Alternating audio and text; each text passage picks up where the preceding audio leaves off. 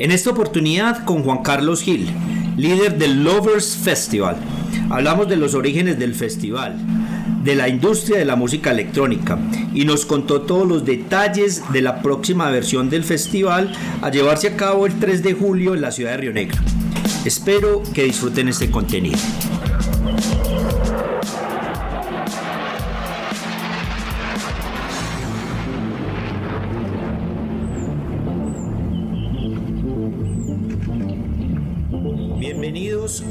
Del Oriente.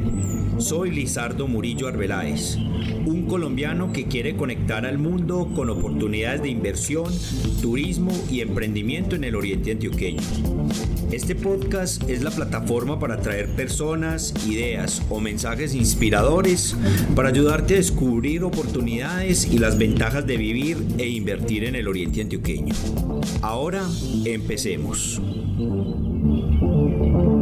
Bienvenidos al podcast Lo Mejor del Oriente, soy Lizardo Murillo y hoy con un invitado muy especial, Juan Carlos Gil, más conocido en Río Negro como El Pájaro, el líder de el Lovers Festival. ¿Qué más pues hombre Juan? ¿Qué has hecho? Lizardo, buenas noches hermano, ¿cómo está? Y un saludo especial a todas las personas que nos van a escuchar y que se van de pronto a encarretar un poquito con, con lo que podemos contar y aportar desde lo que hacemos y lo que nos apasiona. Muy bacano hombre, por acá te tenía anotado en la lista para invitar, hermano, de personas para invitar por, por lo que se nos viene este año de nuevo, el Lovers Festival, después de esta pausa por pandemia, pues un, un momento muy especial para, para, que el, para que el festival recobre la vida. Yo les decía a ustedes ahorita, extra micrófono, que para mí después de la Feria Aeronáutica, el Lovers Festival se perfila como el, el evento de ciudad más importante que tiene Río Negro. Lizardo, pues ve, digamos que uno no se, no se vanagloria con este tipo de cosas, porque obviamente en principio lo que uno busca es que lo que eh, uno le late y lo que lo mueve, lo apasiona, se haga y se mueva. Y, ahí me pego pues algo que también dijiste ahorita de que vos sos de los que preferís hacer. Claro. hacer, y, y- y así soy yo también. A mí me gusta hacer y lo que buscamos haciendo es que el festival salga adelante y algo muy importante es que salga adelante aprovechando todas esas bondades que tiene el territorio donde crecimos y que queremos tanto. Claro, ¿no? y el festival es, lo hablamos ahorita, que se, que se perfila como una marca de promoción del territorio por todo lo que trae. Yo sé que ustedes traen artistas de muchas latitudes y, y que el, el- festival también es una plataforma eh, para mostrar el territorio. Ahorita hablábamos del ejemplo que tuvimos en Guatapé de Circle, que es eh, un- este, este evento que que anda por todo el mundo promoviendo, mostrando diferentes escenarios a nivel mundial y, el Oriente Pequeño sí que tiene estos, estos escenarios y ustedes como festival pues son unos grandes promotores del territorio. Así es, vea, ahí usted coloca un muy bonito ejemplo para que nosotros comprendamos y nos apropiemos y nos adueñemos de lo que tenemos. Este grupo eh, que lleva eh, eh, haciendo, digámoslo, se podría decir de los mejores eventos a nivel mundial con una característica específica y es mostrar la belleza de ciertos territorios. Ellos no están al azar escogiendo eh, eh, cualquier cosa, sino que la escogen con unas características específicas, la Torre Eiffel, las pirámides, y llegar a un, a un- A nuestra tierra, a nuestra a la casa. tierra, y nosotros teniéndola aquí al lado y digamos tenemos que empezar a abrir los ojos y ver toda esa capacidad que tenemos que los de afuera sí la ven hay veces mucho más fácil pero ay, qué rico que esta vez nos lo mostraron de una muy buena manera porque es un excelente proyecto pero ahí Lizardo eh, eh, digamos lo que nosotros buscamos con el festival es eso mismo Ajá. a través de, de- a mí me parece que el nombre del festival eh, eh, si bien hubo una época donde estuvo muy marcada por el negativismo que generó el Lord Parade que eh, el- digamos el cierre de ese evento fue un poquito catastrófico porque en Berlín el festival siendo el más grande del mundo hubo una zonada que terminó acabando con la vida de Sí. unas personas. Eh, eh, yo creo que nosotros se nos da a través de una casualidad porque no fue analizado se nos da la casualidad de tomar el amor como símbolo del festival. Y yo creo que pues para este siglo XXI lo que hemos vivido considero que es un nombre que nos va a alimentar por mucho tiempo eh, eh, eh, esa energía que es la que se necesita para hacer un proyecto. Bueno contémosle a la gente bueno y a mí también porque la verdad no sé cuáles son los orígenes del Lovers Festival. Cómo ustedes un grupo acá de orientales empiezan a gestar esta idea de crear un festival de talla internacional para, para, invitar al mundo a que venga a nuestra casa Río Negro y al Oriente Antioqueño? Eh, ve, yo, mm, lo que yo siempre he sentido con, con el nacimiento del festival es la, la combinación de dos cosas, eh, la juventud y, y eh, el aprovechamiento de las oportunidades que le brinda a uno la realidad en ese momento exacto. ¿Por qué?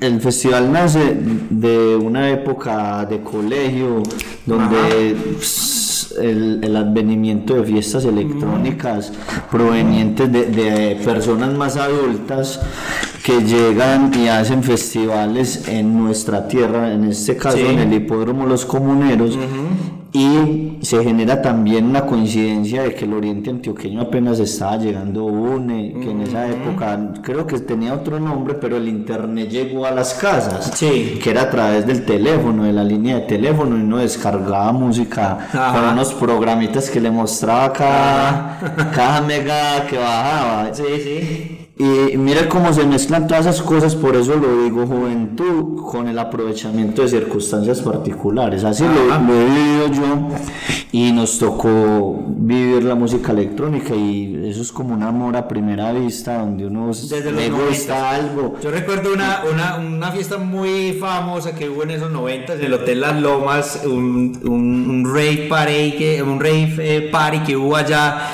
que asistí y eso fue un icono pues para la Oriente Antioqueña en esa época yo creo que de las primeras fiestas que se, se, originaron, o sea que los orígenes del Lovers Festival vienen desde esas épocas. Eh, digamos que eh, eh, en, Oriente se empezaron a hacer ese tipo de fiestas que se, esa en específico era el Red, Bull Rave en las lomas, en las lomas pero que adicional se, se, hizo Tiesto en el hipódromo, Carcox en el Club Llano Grande. Mira cómo, cómo en el 2000 se apropiaron de ya parte de, no estoy hablando negativamente, es positivo porque ahí crecimos nosotros, pero se apropiaron ellos en esa época, vieron los espacios que tenemos nosotros acá y las bondades que tiene el territorio, pero fruto de ese derrame de experiencia, porque llegaban los hermanos, en mi caso mi hermano a la casa contando qué fiesta, y, eso le abría a uno como la chispa y qué será eso y terminamos eh, eh, eh Lizardo ya en un emprendimiento con, con los de la generación eh, de nosotros haciendo haciendo ya creándole. Bueno entonces más o menos en qué año tiene origen el Lovers Festival y, y contando un poquito de ese grupo de personas y, de bueno cómo empieza a pensar bueno vamos a hacer un, un, festival y que sea local para nosotros. Vamos a, a exponer nuestra música. Cómo empieza a gestarse esa idea? El, el Lovers se llegó de una manera bonita porque nosotros empezamos con un proyecto previo que se llamó el Tecno Emotion que fue en el 2005 ese proyecto nos fue excelente. Y entonces se nos mezcló la juventud, las oportunidades y nos fue bien. Entonces nos emocionamos y empezamos a hacer fiestas cada mes en fincas aprovechando todo el territorio. Y hicimos un evento que se llamaba el Pin Underground. Entonces haciendo el pin utilizamos los colores rosados porque había que digamos un paréntesis para explicar por qué el Lovers eran eventos muy masculinos. Sí. Entonces uno veía un montón de parceros y, y, y, ya, marica, entonces que estas fiestas sé que llamar es también... Mujeres, claro. El, género femenino. Entonces se hizo el Pin Underground y fue un éxito. es una fiesta que todo el mundo recuerda, que la hicimos Pero entonces en ese Pin Underground eh, lo, que, lo que intentaron fue invitar a la mujer también y fue como... Se notó la presencia femenina, entonces, entonces, entonces eso siguió fluyendo. Entonces haciendo el pin underground con artistas locales, Ya dijimos, subamos esto de nivel, vamos a montar otro festival y traigamos el primer, la primer artista internacional. Y trajimos a, a un artista que se llama Camilla, que estuvo hace poquito en, en Bogotá en uno de los festivales más grandes, el Baun, es un artista que está vigente. Y ya dijimos, bueno, ¿qué nombre le vamos a poner? Porque entre el Pin Underground y el primer Lover Festival hubieron dos meses de diferencia. Entonces ya dijimos, bueno, pego el Pin. Ajá. ¿Qué más hacemos que le guste a, la- a las niñas? Hagamos un Lovers Festival. y le metimos el Lovers y el player era rosadito, pues con, con oscuridad, pero no, no el que chilla feo, sino un rosado atractivo. Y el festival. Entonces, contanos, contanos ahí de- del origen del nombre como tal, del Lovers. Por, obviamente, Lovers de love, de amor. Pero, ¿qué pensaron ustedes cuando crearon ese, Pues- ese nombre? Entonces, ¿cómo, cómo, ¿cómo nació ese nombre? Primer componente, el, el atraer el género femenino. Pero también otro componente es que nosotros eh, estas fiestas, el Pin Underground, la hicimos en compañía de un socio de Medellín que tenía una marca que se llamaba Electro Lovers. Entonces él ya traía esa parte Lovers. Ajá. Y ya lo que hicimos fue sacarle un impulso, vamos a hacer el Lovers Festival.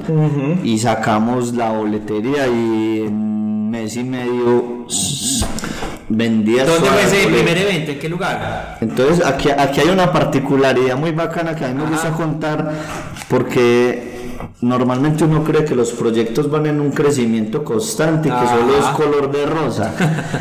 Este primer Lovers vendimos todas las boletas. Yo me acuerdo eh, eh, en- eh, aquí en unas infidencias que fuimos a liquidar boletería.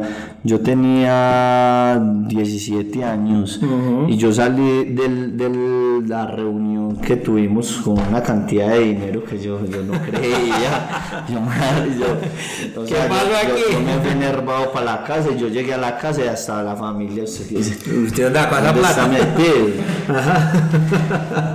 Porque nos repartimos y a mí, me- a mí tranquilamente hasta no, sí, vamos bien, pero hicimos una partición, a mí me Ajá. tocó lo que, lo que me tocaba, yo que estábamos, pues un dinero importante y todo iba perfecto, full, ese evento iba a ser en, en la antigua quinta, que es al, la- al lado de Pizza Piccolo, Ok.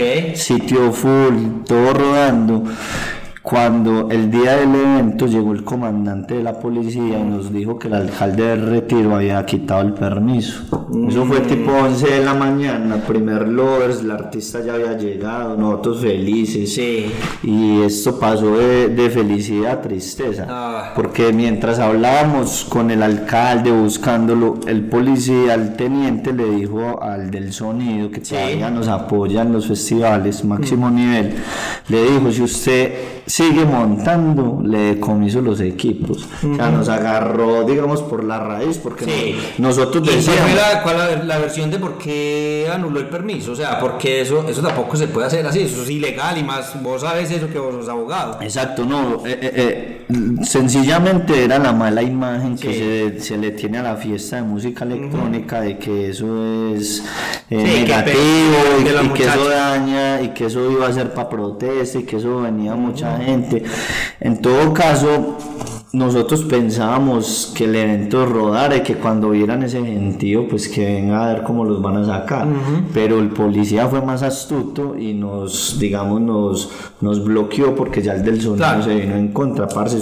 Sí, no, van a, van a la cárcel. van a decomisar el sonido, no, ni por el putas. Entonces, arranca una, una estrategia de sacar el evento adelante, pero en medio de sacar el evento pues, empezaron unos sufrimientos. Lo primero fue que yo me acuerdo que eh, eh, me tocó ya vincular a mi papá.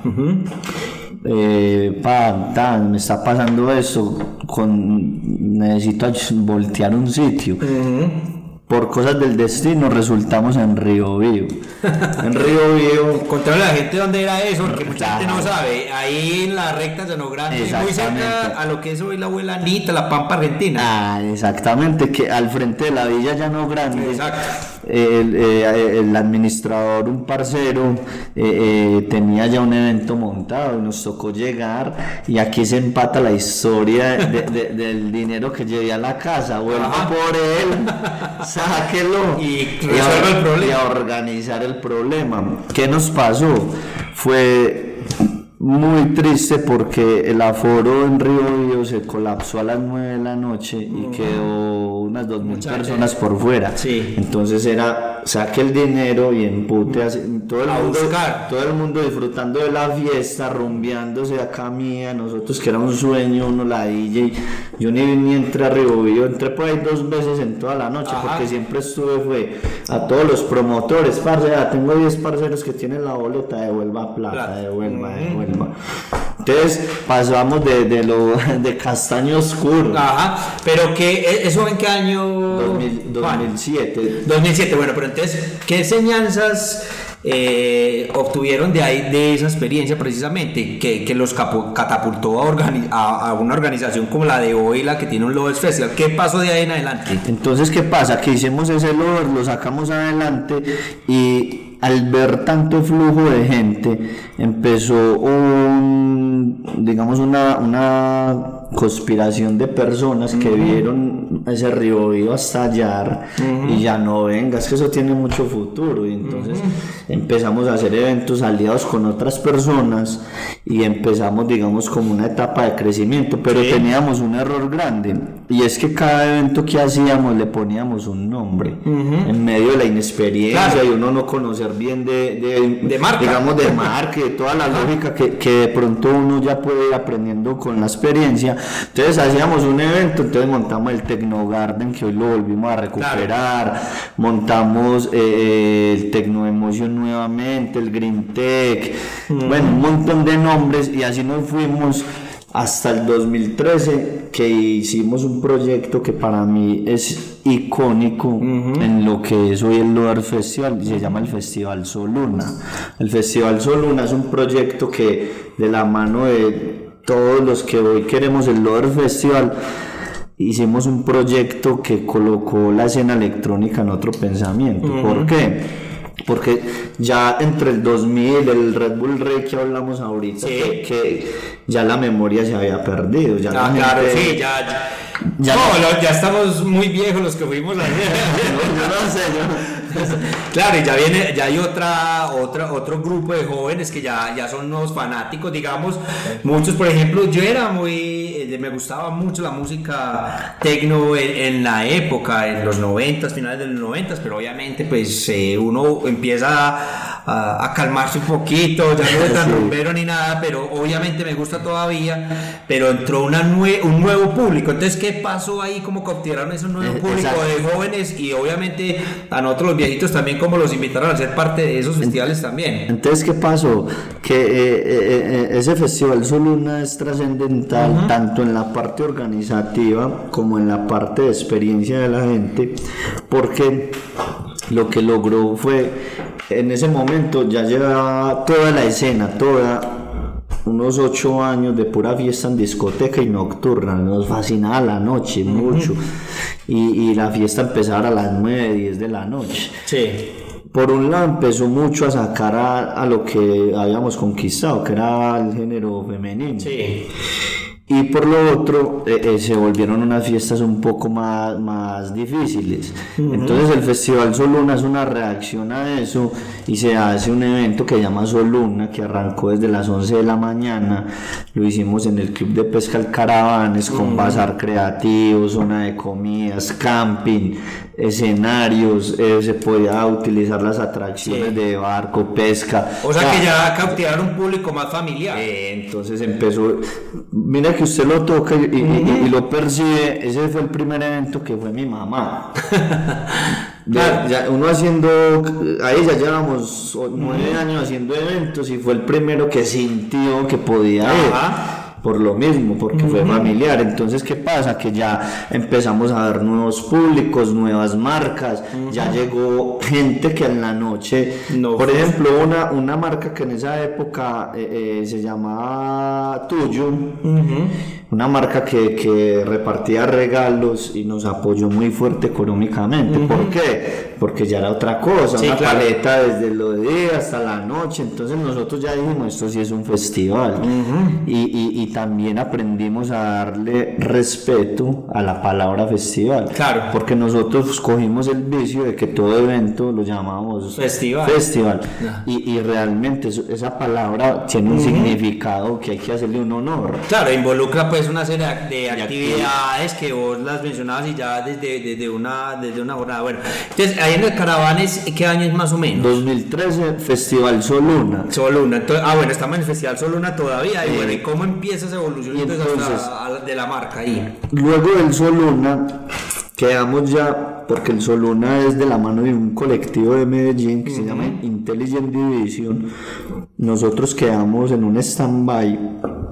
Y ahí es donde la vida nos pone, digamos, cuando yo pienso que es producto de trabajar constante en algo, Sí.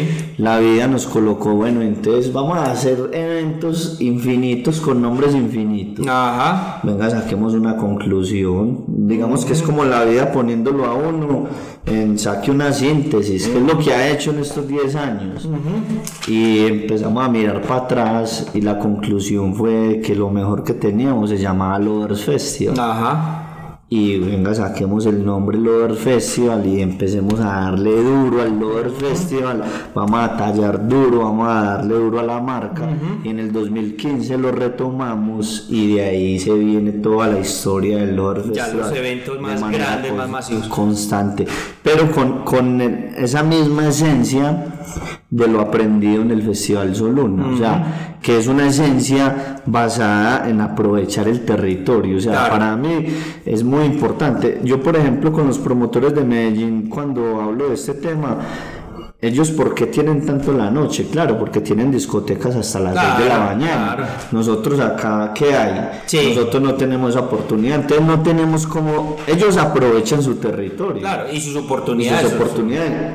Nosotros no podemos pretender estar pidiendo permisos hasta las 7, 8 de la mañana. Eso no da, o sea, eso no tiene lógica, pero sí tiene lógica es empezarlos a las 11 de la mañana. Usted en una discoteca en Medellín a las 11 no arranca nada. Ah, no.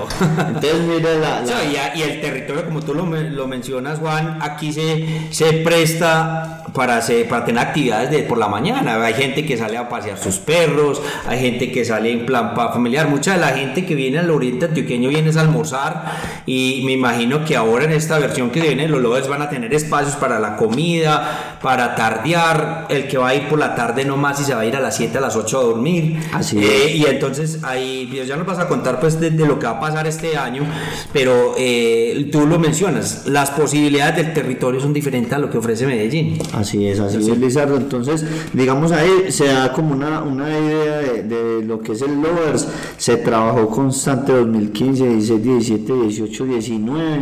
Y yo creo que en el 19 todos hicimos un gran esfuerzo, no sé si un presentimiento de pandemia, cosas de la vida, Sí. pero llevamos el festival a otro, A otro nivel, está en otro nivel. Ya eso. pasamos, pasamos en el 2019 a tres escenarios. Ujú. El, el aforo nos creció, la dinámica nos creció y volvimos a darle un honor muy fuerte a esa palabra festival aprovechando el territorio. Lo hicimos en las torres del aeropuerto, un lugar donde se Sí. pasar los aviones, eh, un escenario muy rionegrero, montañoso. Para ir de escenario a escenario había que caminar, entonces siempre aprovechando el territorio nos dimos, digamos, a la tarea de llevar el festival a otro nivel y empezamos una de las grandes pilares que es, yo creo el futuro más importante que tiene el festival. Obviamente está la música, pilares estructurales, pero arrancamos una alianza con el Hotel Lagún en Llano Grande y se nos dio la visión de que el festival tenía un porqué turístico Ah, también. claro, es que total. Te lo digo pues que, como lo mencionamos ahorita al principio del podcast, eh, es un, un evento que se proyecta como el segundo más importante de ciudad después de la feria aérea, pues que ya es una cosa de muchos años y que mueve 60 mil personas, pero que ustedes van ahí en ese camino, en, en, eh, en, un camino muy importante a proyectarse como un gran, gran, gran evento de la ciudad, a promover la ciudad eh, como se debe ser. Bueno, antes de que pasemos a, a, lo que, a que nos contés lo que va a ser el festival este año, cómo va a ser ese regreso que me imagino va a ser, la van a sacar del estadio. Contanos, a mí sí yo, yo estoy muy curioso, vos sabes que a mí me gusta mucho el tema de los negocios y de las oportunidades. Eh, contanos un poquito de lo, que, de lo que involucra el negocio, ya nos has contado el, tema de lo que involucra el negocio de la música, pero ¿cómo es este negocio?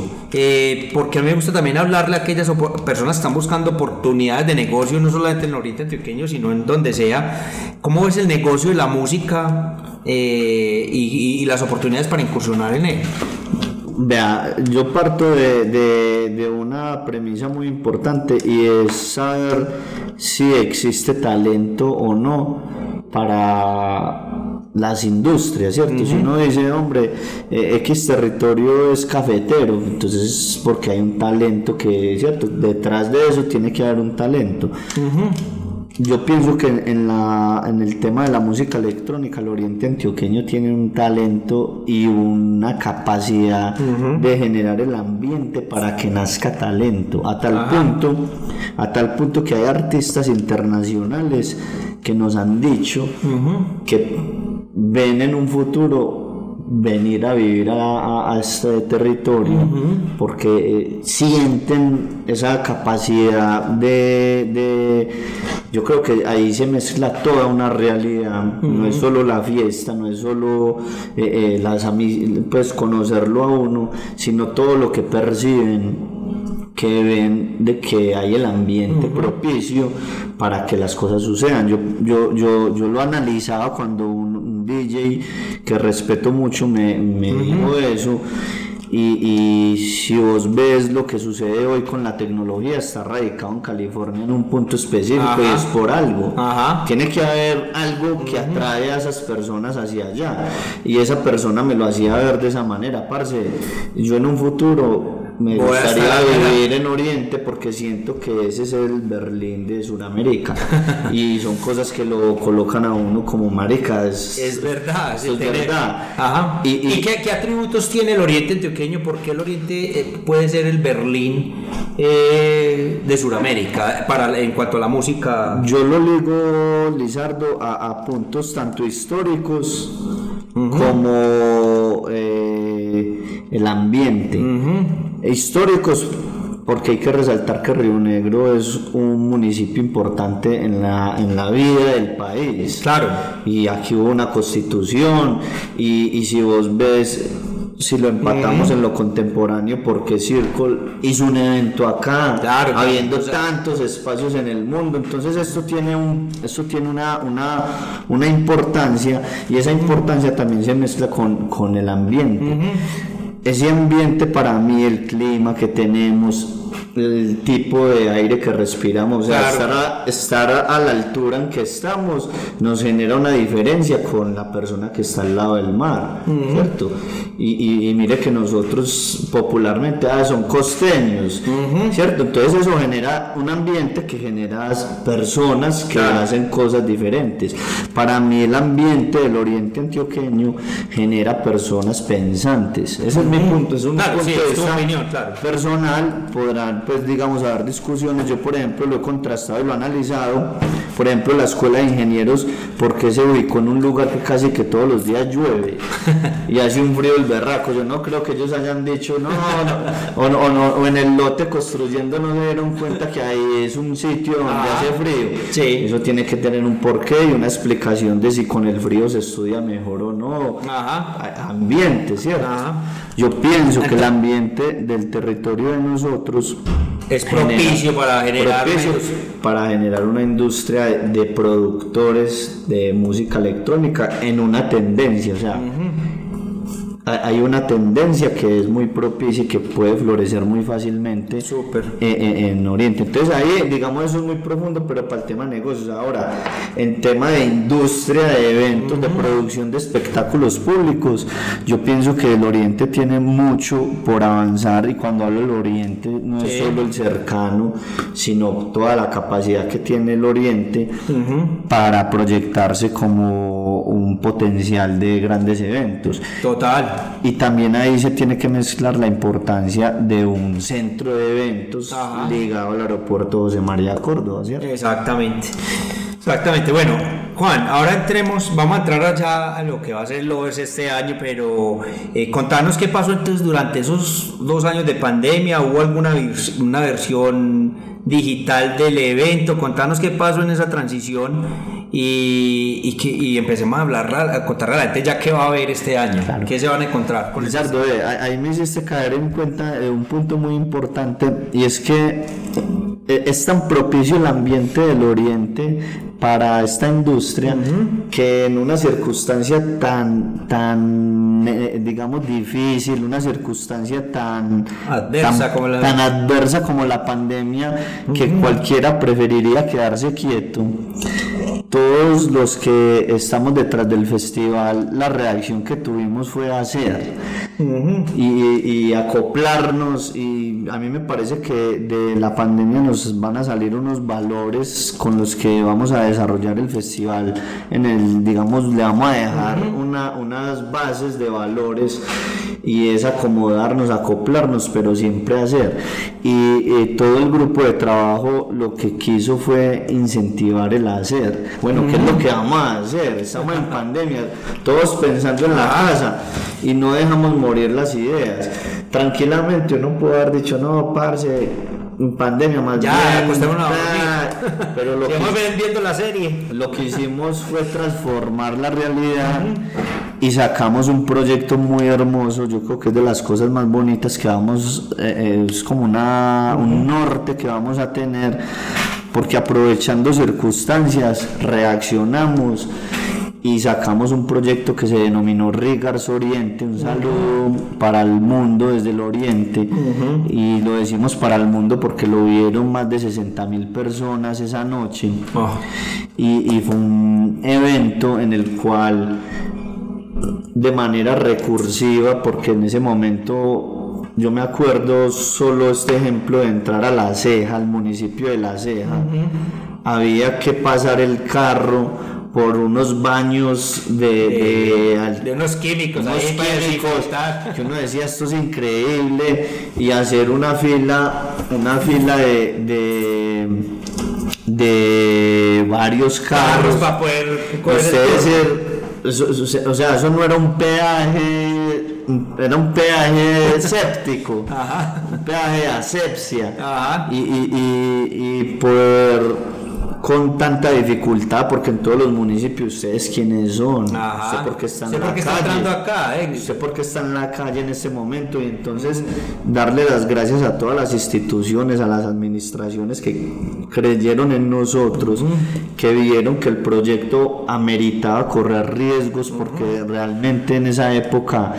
cualquier salida de cualquier persona era un riesgo. Claro, usted, claro. usted va a comprar comida, no, usted qué hace en la calle, usted no va a comprar medicamentos, pero nosotros con toda la, la, digamos los protocolos le llevamos el mensaje a las autoridades de que queríamos enviar un mensaje desde lo más recóndito digamos del sentimiento humano de que aquí estábamos y que era un mensaje esperanzador y créanme que fue escuchado No, eso fue espectacular. O sea, ¿cómo lo podemos encontrar? Las personas que no lo han visto, ¿cómo lo pueden encontrar en YouTube, en qué red social para que, para que se ubiquen en ese proyecto y lo, y lo, y lo busquen? Claro, eh, el proyecto se llama Rigars Oriente y está en la página www.loverfestival.com y en los perfiles de Facebook de, de nosotros. Ahí se puede escuchar, es hora y pedazo hermoso, con un intro muy hermoso, mostrando esa nostalgia y, y esa dificultad que es la soledad, que si bien tiene sus cosas, eh, eh, es difícil Claro, mostrar. yo lo identifiqué con la libertad, con el valor que tiene ser libres, de poder estar en la calle, de encontrarnos en comunidad. Es que era doloroso, pues esa época, fue una época muy dolorosa, de mucha soledad, de, much- eh, de, de pensar mucho, de mucha introspección, eh, de incertidumbre. Ver, ver, los parques de los municipios del oriente que son tan, tan transitados, tan disfrutados por la sociedad, solos, Sí, sí, absolutamente solos, ni un solo local abierto, daba esa Tristeza, sensación de ¿no? tristeza, pero que había que captarla y que, no, y que nos sirva, digamos, de instrumento para recordar esos momentos y que Claro, no olvidar, porque No es que olvidar. no olvidar, porque es que y sobre todo no pasar por desapercibido eh, esta libertad en la que estamos viviendo de nuevo, la- las bondades de poder ir a darse una caminada, de sentarse en una cafetería, comer algo, de saludar algo a, a las personas de mano, darles un beso, eh, es, es realmente algo que, que- que extrañamos de esa época y que, y que tenemos que ser muy agradecidos los que pudimos pasar a través de esa época Así es. tan dolorosa. Juan, hablemos de- de- del festival ya. Eh, empecémosle a contar, bueno, entonces, ¿qué se va a encontrar eh, la gente eh, en el Lovers Festival este año? ¿Cuándo va a ser el Lovers Festival? ¿Qué vamos a tener? Contanos, empieza a vender este festival para que todo el mundo vaya y nadie se lo pierda. Lizardo, ve, el festival eh, eh, se desarrolla en, en una óptica principal y es encontrar en lo más posible un poquito de solecito aquí en el oriente. Entonces eh, se hace eh, el 3 de julio, puente festivo. El festival es en inmediaciones del aeropuerto José María Córdoba, más exactamente al frente del Hotel Movis, en el centro de evento Granate. Entonces es el corazón de casi todo el oriente, ahí llegan los de Guarne, llegan los de Marinilla, llegan los de Río Negro, llega el área metropolitana, los del Retiro, entonces ahí confluye todo. Eh, eh, vamos a tener tres escenarios de música sonando desde las 10 de la mañana, zona de comidas, zona de bazar creativo, vamos a tener una zona de descanso, vamos a tener actividades eh, circenses, vamos a tener actividades eh, tecnológicas y de, desarrollo de las nuevas tecnologías con, con interacción de las personas, eh, vamos a tener eh, zonas para que la gente viva los festivales de una manera interesante, por ejemplo, que los entrevisten, que sientan que son importantes en la fiesta. Entonces, todos esos componentes eh, eh, van a estar eh, en específico rodeados de algo muy importante, es la naturaleza. Total. Vamos a tener 100% naturaleza, va a haber un escenario que siendo muy de la tónica del oriente nos va a permitir mostrar la rumba eh, eh, o la fiesta en otras maneras porque es un, un lugar dentro de una naturaleza pero es un lugar cerrado Claro. muy bodeguero que muestra mucho la fiesta, eh, eh, digamos, londinense, bodega, oscura un poquito, Ajá. pero que nos va a permitir generar esa paleta de contraste entre ambas cosas, Claro. la naturaleza y la industrialización, digámoslo así. Ajá. Entonces allá en el festival vamos a contar con eso, algo muy importante, como estamos en inmediaciones del aeropuerto, parqueadero para todo el mundo, vamos a estar de la mano de Ecopark, que Ok. se, se afilió al festival y O sea, la gente puede dejar el carro en uno de los parqueaderos que le sirven al aeropuerto y la bucetica o el carro que te lleva te, acerca al festival. Nosotros, exacto, la persona lo puede hacer de esa manera. Nosotros estamos invitando a, a que lo hagan en Ecopark, que tiene entradas. Es un aliado de ustedes. Es un el aliado, exactamente, ese aliado pues nos, nos permite con tranquilidad decirle a la gente, allá encuentra celdas, son más de 4.000 parqueaderos y encuentran ingreso tanto eh, llegando de, de los lugares del oriente antioqueño en toda la glorieta como llegando del área metropolitana por el túnel de oriente. Claro. O sea, tiene tres entradas Ecopark y ellos eh, te cobran el parqueadero a la tarifa normal, ¿Ves? 5 mil pesos el día, o sea, pagas 5 mil y una bucetica te lleva hasta el festival y luego cuando vas a salir llamas, te recogen y te llevan a tu carro. Como cuando lo usamos, pues como cuando dejamos el carro cuando para vamos a viajar. Entonces, hay comodidad, aparte de eso, pues hago hincapié en eso porque es una de las preocupaciones de la gente. Vamos a tener un ballet parking, si usted quiere, va hasta el festival en su carro, Ecopar se lo lleva, lo parquea con las medidas de seguridad y te lleva el vehículo nuevamente cuando lo necesite. Pero más allá, Lizardo, también de el que quiere ir en carro, la invitación es a que acudan en transporte público, Claro, en el, claro. en el aeropuerto. No, y para hay- tomar tranquilitos, si se van a tomar un Es- trago, que lo tomen tranquilos. es correcto, ir en transporte público, estamos incentivando, buscando que hasta incluso el que vaya eh, eh, con, con su bicicleta puede tener accesos especiales, descuentos, o sea, estamos buscando que también haya una apropiación de diferentes medios, incentivando a utilizar los eh, medios que, que, que, se, que- que, que están disponibles para llegar y allá. que están disponibles y que buscan que, que ecológicamente pues nos acostumbremos a ellos. Entonces, por ejemplo, estamos a la idea de con Bici Río, que es un Claro. programa de acá, el que tenga la tarjeta de Bici Río puede tener descuentos al ingreso. Entonces, eh, importante pues ese punto.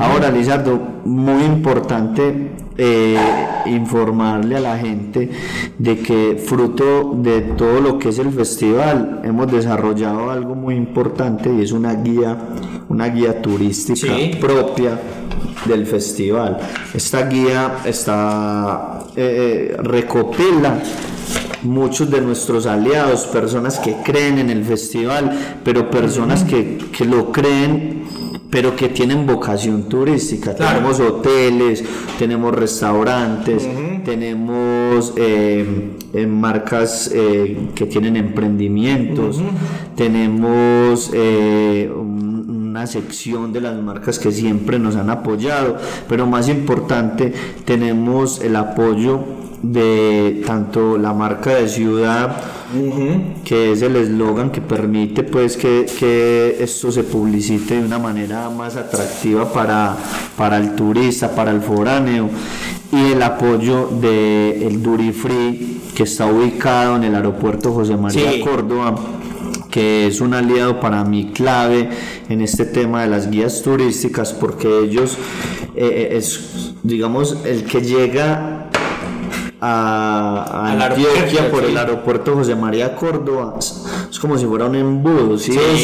Sí, tiene que pasar por pasa por ahí. Y eh, eh, el, el Duty Free, Sky Free Shop nos ha abierto las puertas y de una manera muy amable y muy querida eh, nos han permitido eh, estar ahí presentes y ellos mismos se han apasionado por el proyecto y su, el- su personal, su talento que atiende a las personas tiene su guía ahí a la mano para darle a los turistas Claro. que llegan.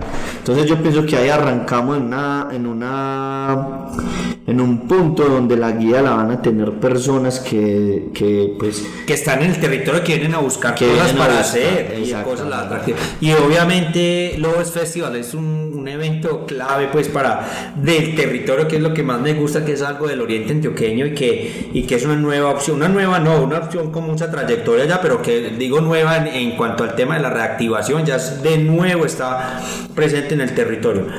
No hemos hablado de los artistas. Ahora sí, para los que son más amantes de la música como tal, los más conocedores, contanos quién viene a tocar, eh, contanos un poquito de esa parte artística que va a estar presente en el festival. bueno el festival tiene un componente muy importante y es trabajar de manera fuerte con el talento nacional Ajá. de artistas nacionales tenemos eh, 40 DJs y BJs que nutren de una gran manera el festival y eso nos permite tener un evento más sostenible.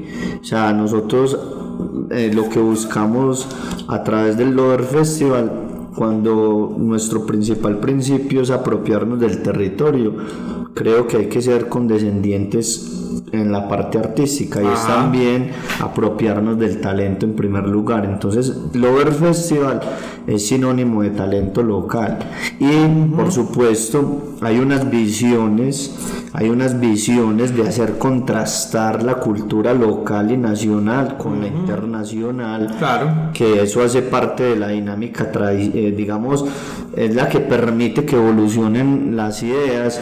Hay un grupo de artistas internacionales, minoritario, pero interesantes, que tienen unas líneas que consideramos desde la visión del festival que ayudan a que siga creciendo la industria. Ajá. Entonces tenemos eh, un unos invitados desde Rumania, Livio Robbie, una música micro house para la tarde, sabrosa para todo público, para calorcito.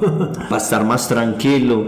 Eh, eh, Franco Sinelli, que es un artista argentino, nosotros somos muy ligados a intentar que siempre en nuestro festival haya música suramericana porque creemos en el talento que hay también en Ajá. Sudamérica. Entonces el invitado esta vez es Franco Sinelli, un artista con una gran trayectoria de la escena de Rosario. Eh, complementando toda esta idea de ser puntuales con los artistas internacionales, viene una leyenda. Joey Beltrán, un Ajá. artista, nosotros lo llamamos de la vieja guardia, esos Ajá. artistas noventeros que hicieron la fiesta y que ahí están y que también hay que traerlos y hacer que se rebobine Ajá. la historia. Entonces está el componente de, de el componente histórico, un artista internacional que trae visión histórica, que a la nueva generación dirá quién es ese, busque la música Claro. y va a ver las bases de la fiesta. No, y que pueda traer también gente de, de- de generaciones, pues, los más viejitos, como decíamos ahorita, también Así que es. reconozcan esos nombres y que, que hagan parte del Yo. Joey también. Beltrán es eso, es un DJ que sacó un productor que tiene tracks que sonaron en las grandes fiestas que, que, que han sonado en el mundo. Y por último está Rose, eh, un artista estadounidense que es lo nuevo. Digamos, las nuevas generaciones, eh, más alternativo, más oscuro, con otras visiones de la música electrónica, nuevas tendencias, digámoslo así, que se va a apropiar de un espacio, como te lo contaba ahorita, una bodega que tenemos dentro del ¿Y qué, posibilidad tiene el festival de que en el futuro, por ejemplo, invite artistas pero de otros géneros? No vamos a poner pues ahí pues eh, chucuchucu pues tampoco, pero, pero usted- yo he visto por ejemplo que en, en- en- países como Estados Unidos, por ejemplo, se complementa mucho festivales de música electrónica con otros géneros. ¿Eso es algo que, que puede funcionar en el futuro en el Lovers Festival o no lo ven como una posibilidad? Eh, realmente, eh, digamos, la esencia de lo que significa para nosotros Lover Festival, eh, en sí, desde la creación, eh, es basado en música electrónica. Ajá. Yo, en lo personal, porque digamos los proyectos muchas veces se salen de lo personal y entran en otras medidas que yo no podría pues en este momento dar un, un, un- un absoluto, no, o sea, no, pero en lo personal eh, yo siempre he guiado mi visión de hacer las cosas con base en el respeto.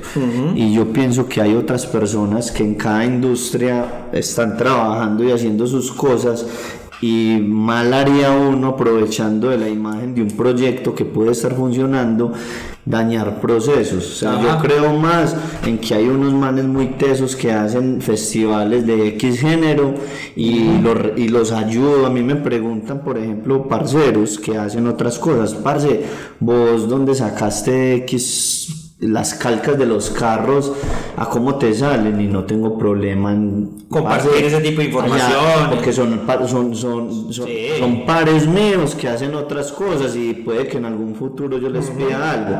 Pero prefiero respetar ese rol. Usted esté haciendo esto, dele duro en eso. Claro. Yo me he enfocado en esto, yo aspiro a seguirlo dándole hasta el fondo. Entonces, prefiero guiarme, e- eso es muy personal, Claro. prefiero guiarme en el respeto, darle duro a la escena que conozco, que me he nutrido, que tengo mis contactos, que abrirme. te cuento pues a, a base de esa pregunta una infidencia. Sí. En este Lover Festival nos ofrecieron que el, el festival es un puente y nos ofrecieron que el día sábado se lo vendíamos a, a otro grupo de promotores para que hicieran el mismo sitio, con el mismo sonido, el mismo Sí. montaje, un evento de, de otra música. Ajá. Y la decisión fue preferiblemente no por ser eh, eh, egoístas, ni por ser, eh, eh, digamos, que hoy se está utilizando como el que dice no es como ya que no lo toque nadie, no. No es basado en, en esas ideas, sino es más basado en respetar procesos. Claro. Respetar No, y no desvirtuar el, el, el, el producto, pues, porque también eh, eh, el producto de ustedes ya tiene un público, ya tiene una marca y hay que respetar pues ese consumidor también que ya sabe que ustedes ya saben que lo que vienen a buscar es lo que tienen que, No, y hay veces, que hay veces Lizardo poquito es más. Ajá. ¿cierto? Eh, Hay, hay una tendencia muy, muy normal y que es muy respetable de hacer que los proyectos se vuelvan de 45 mil, de 60 mil. Y eso es Paso a paso, sí, paso a paso, pero, Cierto. pero mira lo- la ambición de este proyecto que se iba a llevar a cabo por allá en Ibagué, ahí puede, ahí puede ver uno las consecuencias Ahí- ahí- de, lo- de las cosas, ahí es... Ahí lo acaba usted de poner tal cual.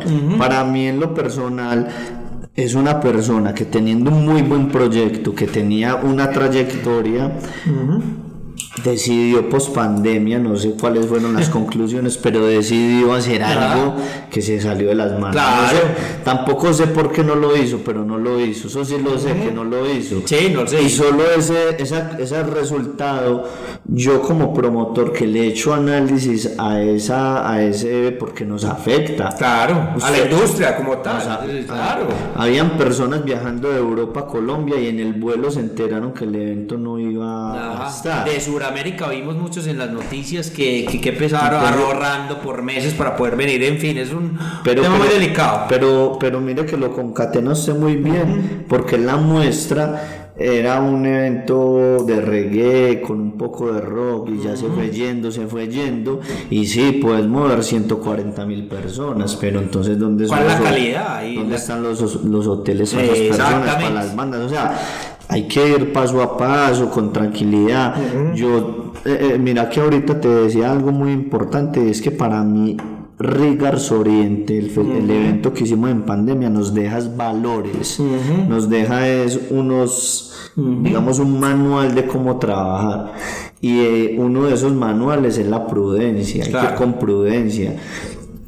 Un festival en, en Europa los grandes festivales y en Estados Unidos cuando usted pregunta a modo de ejemplo Tomorrowland Ajá. usted dice uy Tomorrowland esta es la 18 19 20 versión o sea eso no nació hace dos años Ajá, dos días, pues. llevan 15 años eh, Y aprendiendo. Ah. Y seguro en muchos de esos años ni hicieron, ni hicieron dinero, sino hasta pérdida. Hicieron con la pasión hasta llegar a lo que es hoy. Aquí en lo local, en lo nacional, si vos te preguntas Stereo Picnic, Ajá. nos llevan tres versiones. Ajá. Estos proyectos, los festivales a nivel mundial, son proyectos de largo alcance. Así es. Esto no es de una versión, uno no se puede estallar eh, pensando que este es el último. Esto.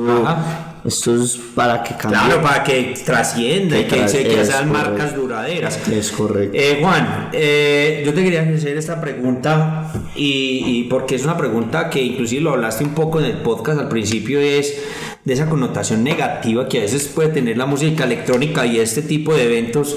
¿Qué podemos hablar de eso? Y el Lovers Festival, ¿cómo se, se prepara para que sea un evento mm, familiar, respetado, que, que también busca que, que- haya un buen disfrute sano y que, que digamos se salga un poquito de ese, de ese estereotipo que en muchos casos tienen estos festivales o estas fiestas. Vea, lo, lo primero que yo pienso es que hay que ser conscientes, lo primero, de que esto es una tendencia cultural que no fue desarrollada por nosotros, eso no es malo. Yo, yo pues digamos, eh, filosóficamente uno lo mira, usted, una persona que llega a un hospital y le van a poner anestesia, usted no llega y dice, no, no me la ponga, que eso no lo inventaron aquí en Colombia, ¿cierto? Son inventos de la humanidad para la humanidad, ¿cierto? La música y los eventos y esas tendencias eso, no lo hicimos nosotros acá. Pero cuando llega la cultura de nosotros, hay unas fricciones, fricciones culturales porque siempre nos ha gustado otras cosas, la dinámica de nosotros es otras cosas. Entonces, esa fricción reaccionó haciendo ver negativo ese nuevo modelo, esa nueva música, esa nueva cultura atractiva y empezó con una mala imagen.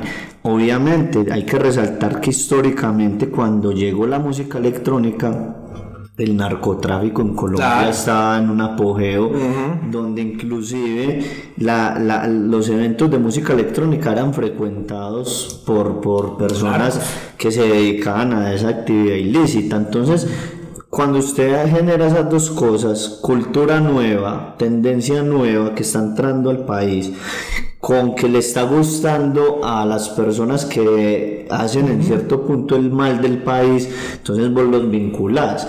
Pero ¿qué es lo que pasa? Que es, digamos, la visión que yo he ido llevando, porque es lo que yo he percibido, es que esa cultura se penetró, es tan fuerte que se penetró y ya tiene la asistencia de las personas que sí la quieren, que van a ellas porque la adoran, porque sienten en ella conocimiento, aprendizaje, de que van y se dispersan de buena manera. Entonces ahí es donde viene la verdadera cultura. Para mí es. nosotros a hoy, a hoy, estamos en una excelente etapa de una cultura nueva que está creciendo, que está evolucionando y que la gente la está recibiendo en ese verdadero modelo que nos llegó, que mira, ahí volvemos a empatar, puro lovers. En Europa nos la trajeron como el Love Parade, la fiesta del amor.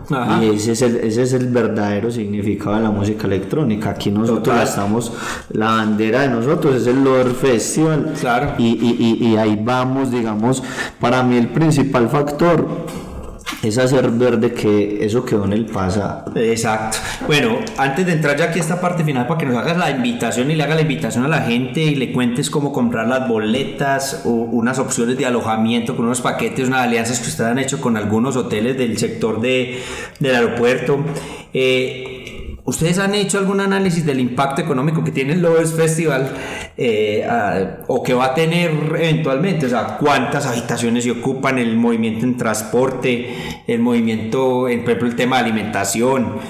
¿Qué, ¿Qué, análisis se ha hecho para que, para que la gente entienda también que esto es un tema de un derrame económico muy importante para Río Negro y para la región? Bueno, digamos que nosotros lo que estamos buscando cuando le creamos como esta nueva ala al festival, que es una ala basada en el turismo, es basada en que vimos que, que, tenía una potencia. En el 2019, de la mano de Lagún, estuvimos eh, eh, eh, con el hotel casi lleno de cuenta del festival y post pandemia en el proyecto Tecno Garden logramos llenar el hotel en G y gran parte del hotel Lagún y eso nos da pues la perspectiva de que las cosas de manera eh, natural van floreciendo las cosas que deben florecer.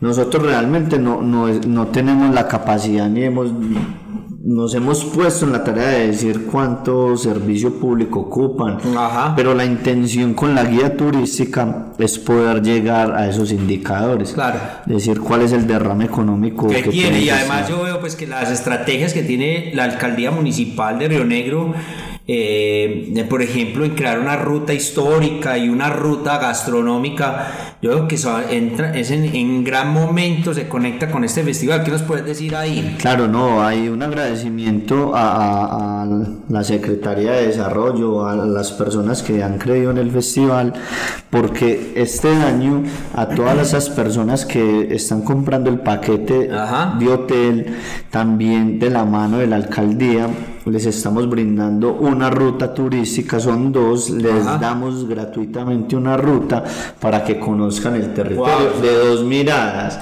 son dos miradas muy bacanas, una histórica, vos puedes escoger la ruta histórica que te llevan a la casa de la convención, te llevan a todo el tema pues del casco urbano de Río Negro, ese centro histórico, y otra ruta gastronómica con unos negocios aliados que son los que ves en la guía, entonces puedes ir al Mollano Grande a tomar una michelada, los postres de San Antonio, puedes ir a, eh, Jardines de Llano Grande, a Candilejas a probar un plato tradicional. Todo eso está eh, eh, de la mano. Cerveza, cerveza artesanal. Entonces, eso se lo estamos brindando a las personas gratuitamente por hospedarse en uno de los hoteles. Ok, bueno, entonces entremos ya ahí, que como ya hemos mencionado los hoteles, bueno, entonces los Festival, julio 3. ¿Cómo se obtienen las boletas? Y contanos de esos paquetes especiales que están ofreciendo ustedes en, en, asocio con el, el, Hotel Mois Las Lomas, con Lagoon, con MG Suites. Eh, ¿Y cuánto valen? No, eh, mira, entonces todos los paquetes y toda la boletería se encuentran en la página del festival, www.festival.com en búsqueda de ser atractivos desde el punto de vista del turismo, nos hemos aliado con estos tres hoteles. Vos ahí eh, eh, hiciste el resumen muy claro, en G, Lagoon y Movis. Entonces, en la página web encontrás unos paquetes que están incluidos dos boletas para entrar al festival, más la noche de hospedaje en uno de esos hoteles. En NG hoy, en NG está en 400 mil pesos la noche para la pareja o para... Con las dos boletas. Con las dos boletas. Wow, es un precio bueno, es muy bueno. Es excelente precio, o sea, un precio justo, cómodo, en un pues hotel. Pues en estos hoteles, porque es que estamos hablando de hoteles de muy buena categoría. Son hoteles que prestan un gran servicio, que están ubicados en la de oro del, departamento y están en inmediaciones al festival. En G 400 mil, Hotel Lagoon 450 mil y en el hotel Movis Las Lomas 500 mil pesos. Digamos que Movis Las Lomas tiene esa característica especial y es que es al frente del festival. entonces vos pasas eh, 50 metros, es más, desde la habitación puedes escuchar la, fiesta. No, ir a descansar un rato en algún momento que estés en el festival, vas en la mañana, pasas un rato, vas a la habitación, te cepillaste los dientes, entonces es mucho, mucho más cómodo. Y el que quiere comprar la boleta, solamente la boleta, los locales de acá que no quieren alojarse porque viven acá. O claro, así es. En, también en Lord Festival con promotores de confianza, tenemos promotores en todo el país en todos los departamentos, pues departamentos que promueven y que están en movimiento de la fiesta.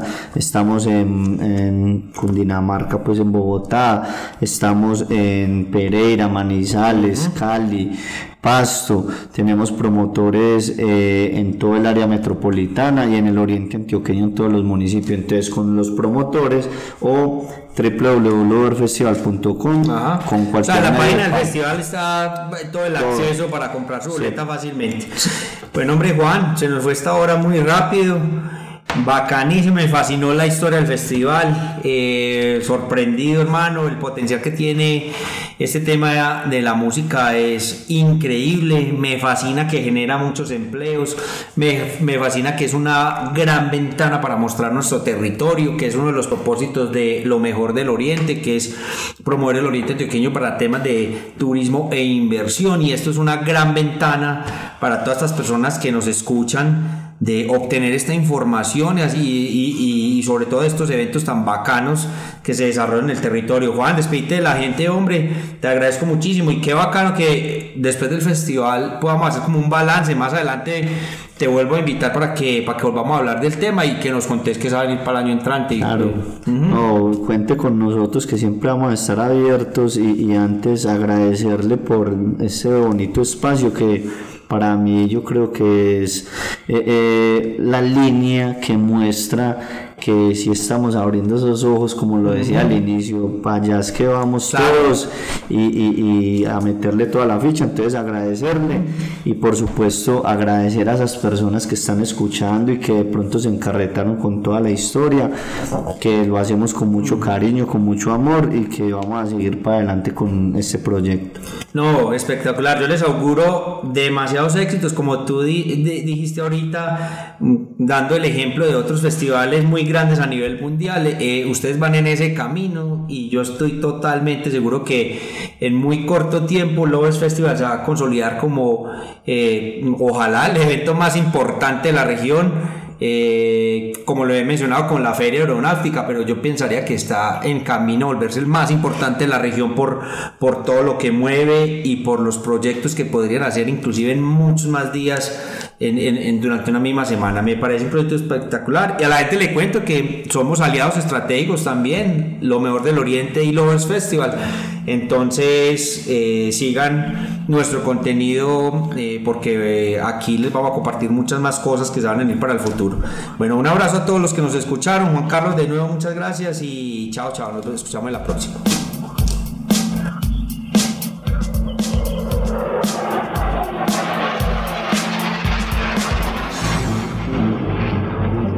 Gracias por escuchar el podcast Lo mejor del Oriente. No olvide seguirnos en nuestras redes sociales para que no se pierdan los episodios futuros. Compartan sus comentarios con nosotros si les gustó este episodio. Y si usted quiere conocer más acerca de lo que el Oriente Antioqueño tiene para ofrecer, asegúrese de visitar nuestra página lomejordeloriente.com. Hasta la próxima.